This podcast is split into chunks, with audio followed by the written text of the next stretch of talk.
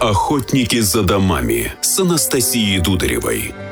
Реальные истории о рынке недвижимости Екатеринбурга. Всем привет! Покупатели и инвесторы – постоянная категория на рынке жилья. Все чаще они покупают не для быстрой продажи, а для длительной сдачи в аренду. Что такое рынок аренды жилья в Екатеринбурге? Какие квартиры пользуются спросом? Давайте разбираться. Анастасия Дударева, директор по маркетингу одного из крупнейших застройщиков Екатеринбурга «Гринвич Недвижимость». У меня в гостях Никита Славиковский, создатель одного из первых порталов по аренде «Дрожже». Никита, привет. Привет. Дрожже, Авито, Циан, вот, наверное, три портала, где собраны почти 100% квартир, сдаваемых в аренду в нашем городе. Сейчас мы видим всего 600 квартир к аренде. Рынок пуст. Как так? Ведь рынок новостроек растет и сейчас находится в топе предложения. Ты права. За последние пять лет э, предложение э, по аренде квартир было очень высоким, порядка 1700 квартир.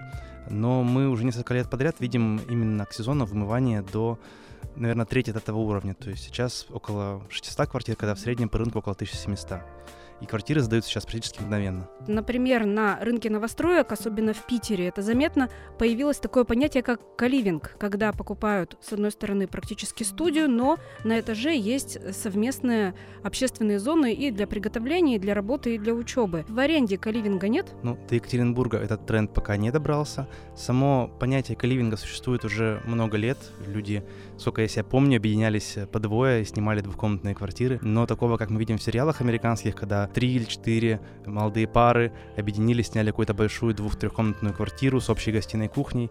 Такое на рынке распространения пока не получило, и я бы не рекомендовал инвесторам покупать вот такие большие евротрешки по сдаче в аренду. Здесь все понятно, но все-таки основной вопрос это деньги.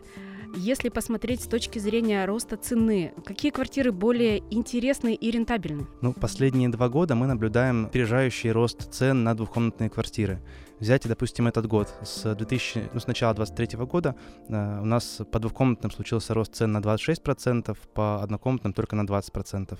И в прошлом году была такая же история. То есть для понятных цифрах, да, это двухкомнатные квартиры стоили 23 800 плюс коммуналку в среднем по городу, сейчас это почти 30 плюс коммуналку. То есть вот такой рост случился с начала года, с января. Однокомнатные квартиры в начале года стоили 20 800 плюс коммуналку в среднем, сейчас они 25 плюс коммуналку, то есть это рост на 20%. Это по Екатеринбургу все цифры.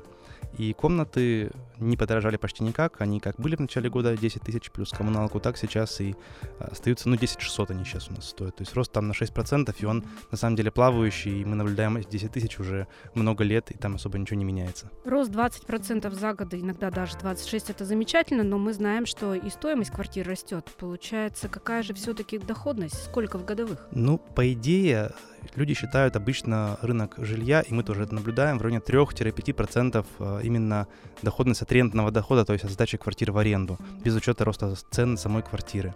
И такая доходность, конечно же, проигрывает, допустим, банковским депозитам или рынку облигаций, э, но при этом дает определенную стабильность, э, которая в наши дни ценится очень сильно людьми, поэтому люди покупают даже с такой небольшой доходностью квартиры по сдаче в аренду. Ты говорил, что арендаторы готовы повысить стоимость аренды в хорошем районе.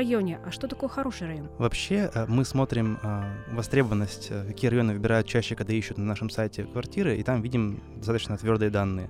То есть 60% арендаторов, которые ищут жилье и хотят жить в центре, они выбирают именно эти районы в поиске как главные. Люди могут выбрать несколько районов, поэтому тут процентное соотношение, оно уменьшается. То есть чуть меньше, 57% а, людей, которые заходят на сайт и выбирают фильтр, выбирают автовокзал, парковый, ботанический, такие микрорайоны. Юго-западные выбирают 43%. И меньше всего, на самом деле, если брать популярные районы, выбирают Академ и ЖБИ, и Широкую речку. То есть там хотят жить 17% всех, кто ищет жилье в аренду в Екатеринбурге. То есть это важные данные, показывающие, что э, в аренду в академическом жилье в три раза менее популярно, чем в центре. Итак, самым популярным сегментом в аренду остаются небольшие квартиры.